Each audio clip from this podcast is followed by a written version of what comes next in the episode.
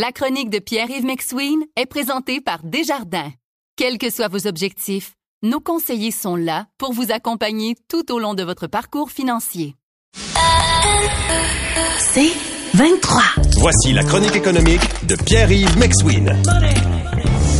Alors, euh, comme vous le savez, de nombreux mouvements sociaux actuellement sont en campagne pour faire en sorte de hausser le salaire minimum à 15 l'heure. Alors, c'est une, euh, je vais dire, une promesse de Manon Massé. 2016? 2016, 18 mai 2016, c'est un discours qu'elle tenait. Et alors, euh, on est, on l'a atteint, Paul. je me souviens très bien de ça. Puis il y a ah déjà des gens criaient en disant, vous malade, ça se rendra jamais à ça tout de suite, puis c'est trop vite, puis les entreprises seront pas capables de suivre. Ça aura pris sept ans, Paul.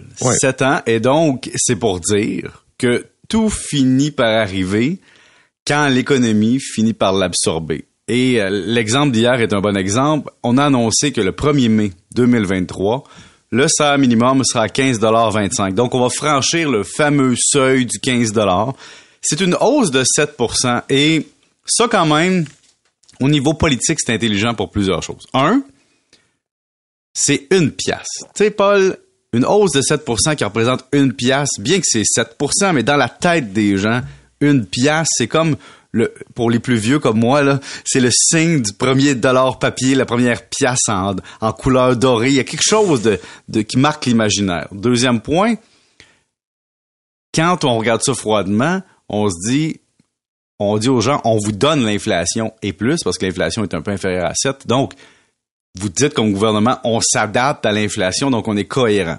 Maintenant, ce qui est un peu moins fort politiquement, mais que t'as pas le choix, là, c'est que tu viens d'offrir 9% sur 5 ans à tes employés de la fonction publique. Ah oui, plus un montant forfaitaire qui est non répétitif, mais non récurrent, mais je t'offre 7% au salaire minimum pour un an.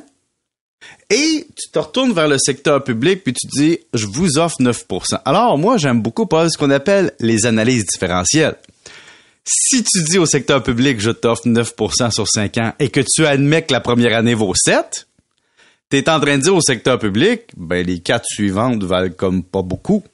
Et donc, Mais là, je suis pas d'accord avec toi, par exemple. Vas-y. Ben, parce que tu peux très bien dire, euh, ce sont, quand on travaille au salaire minimum, les gens les plus pauvres de la société sur le marché du travail, puis appelons ça une certaine forme de rattrapage. D'accord. Moi, je vais faire euh, le président du syndicat de la fonction publique, ouais. un des syndicats de la fonction publique, et je vais te répondre. Si tu augmentes le salaire minimum, puis que nous, on a un salaire relatif au salaire minimum, ça veut dire que tu viens de nous approuver relativement par rapport au salaire d'entrée dans le marché du travail. Donc, la pauvreté étant relative, Paul, tu viens de m'appauvrir. on peut jouer la game. Puis en plus, nous, on est ben imposé. Nous, on est imposé plus que les gens au salaire minimum. Et donc, Paul, je te dirais que tu viens de m'enlever en plus un, un avantage relatif important parce qu'il est imposé en plus. C'est-à-dire que là où je te suis un peu plus, c'est que en augmentant le salaire minimum, je pense, pense pas juste aux employés de l'État, là, mhm. il y a un effet domino pour ben des autres catégories de travailleurs. Je te donne un exemple. Il y a beaucoup de jeunes qui me disent depuis le début de l'année, hey, moi, je suis rentré à l'épicerie, au McDonald's, peu importe où, à 15 pièces de l'heure. On m'offrait plus que le minimum. Là, en une augmentation, ils se font dépasser. Là, ce qui va arriver, ils vont aller voir le boss avant, j'étais 75 cents au-dessus du salaire minimum. Donc, si le salaire minimum passe à 15 et 25, moi, je veux au moins 16 et plus. Mais là, où, Paul, où j'écoute ton point, c'est de dire, quand tu es dans des salaires qui sont plus élevés que la moyenne ou des salaires qui sont quand même appréciables, ta capacité de payer euh, les biens communs ou le, disons, l'épicerie ou le loyer est plus grande.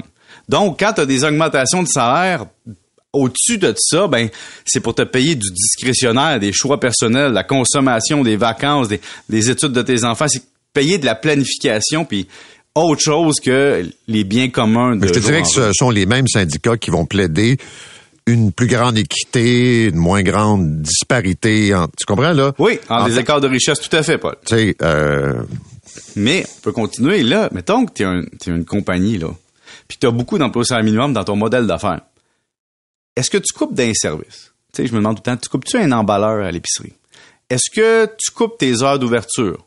Est-ce que tu augmentes tes prix? Parce que là, tes prix ont déjà été augmentés. Es-tu capable d'encore transférer la facture? Ben, je pensais que tu manquais de monde. Ben, non, mais c'est parce que je regarde tes possibilités parce que là, tes coûts viennent tes coûts de main-d'œuvre viennent d'augmenter de 7% plus au niveau du salaire minimum, plus les avantages sociaux qui vont avec plus les coûts. Donc, qu'est-ce que tu fais? Est-ce que tu coupes des heures, tu, tu- tu fais de la pression sur tes fournisseurs? Ou tu augmentes tes prix? Et c'est pour ça que les chocs inflationnistes font mal. Parce que c'est pas toute la chaîne qui peut transférer. Un bon exemple, c'est, les coûts sur les revenus. Qui peut se vanter en levant la main que durant toute sa carrière, il a réussi à négocier chaque année au moins l'inflation? Moi, te dire, c'est pas facile. Même quand t'as des bons revenus, même quand t'as un gros pouvoir de négociation, à un moment donné, t'es un être humain. Puis là, ton boss te prend dans le bureau puis il dit, tu sais, tu sais, Pierre-Yves, ben, je Pierre-Yves, ça peut être Jean-Claude ou Paul. Et, tu sais, pour donner de l'argent à tout le monde, euh, tu vas avoir accepté 1% cette année. Tu sais, on t'a déjà augmenté l'année passée. Puis, vous savez, c'est pas facile avec nos clients. Puis là, nos revenus baissent. Puis, et, et ça, c'est le jeu de la négociation. Puis c'est bien correct. Mais on est tous humains. Puis c'est pas tout le monde qui va dire, ah, tu me donnes un point 5% au lieu d'un point 75, je m'en vais. Et c'est pour ça qu'il y a tout le temps, sur plusieurs années, un effet domino. Vous écoutez La Chronique économique avec Pierre-Yves McSween.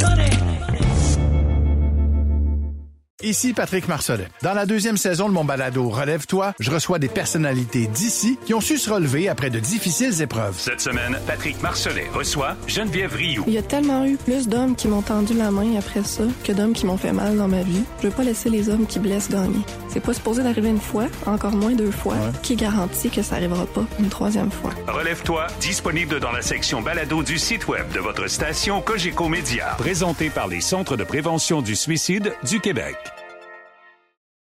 Je pense que je te l'ai déjà compté, là, mais euh, ça illustre parfois le- la difficulté de négocier. J'avais un collègue qui avait un salaire pas pire, mais tu sais, c'était pas, euh, pas des gros, gros salaires. OK. T'allais voir le patron en disant, écoute, euh, période d'inflation, logement, la bouffe. C'est un peu comme ce qu'on vit actuellement. Puis là, il avait dit, moi, je suis toi, là, je couperais un petit peu sur le loisir, un petit peu sur ça, puis avec ce que t'as, tu devrais être capable d'arriver. Fait qu'il y a des- conseils financiers. Oui, comment resserrer son budget tout en refusant de l'augmenter.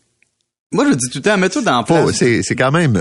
Mets-toi dans, dans les culottes du patron tout le temps, puis je me dis, si j'étais dans les culottes du patron, qu'est-ce que je ferais? Je ferais la même chose. Mais je jugerais qui est capable de s'en aller pour vrai et qui veut pour vrai. Et dans la fonction publique, Paul, c'est un peu ça que le gouvernement sait. Quand t'as euh, Ghislain, qui a 28 ans de service, avec un régop, puis qui est en, permanent, puis il est bien, bien assis dans sa job, puis il reste là sept ans à travailler dans la fonction publique. Tu sais très bien que peu importe comment il va aller piqueter, peu importe comment il va manifester, tu le perdras pas, Sylvain, s'il sait calculer. Mais Kevin Steve, qui vient de rentrer dans la fonction publique à 21 ans, qui lui n'a pas encore tout ce bagage de régime de retraite puis d'avantages puis de sécurité d'emploi, lui tu peux le perdre. Lui il peut se dire je vais aller ailleurs pour vivre autre chose et c'est là que tu peux perdre ton monde dans une négociation de fonction publique. Merci, monsieur. Salut. Salut, bonne journée. C'est 23. Recule un peu, recule, recule. Stationner en parallèle, ça devrait être simple. OK, crampe en masse, en masse. Crampe, crampe, crampe! Faire et suivre une réclamation rapidement sur l'appli Bel Air Direct, ça, c'est simple. OK, des crampes. Bel Air Direct, l'assurance simplifiée.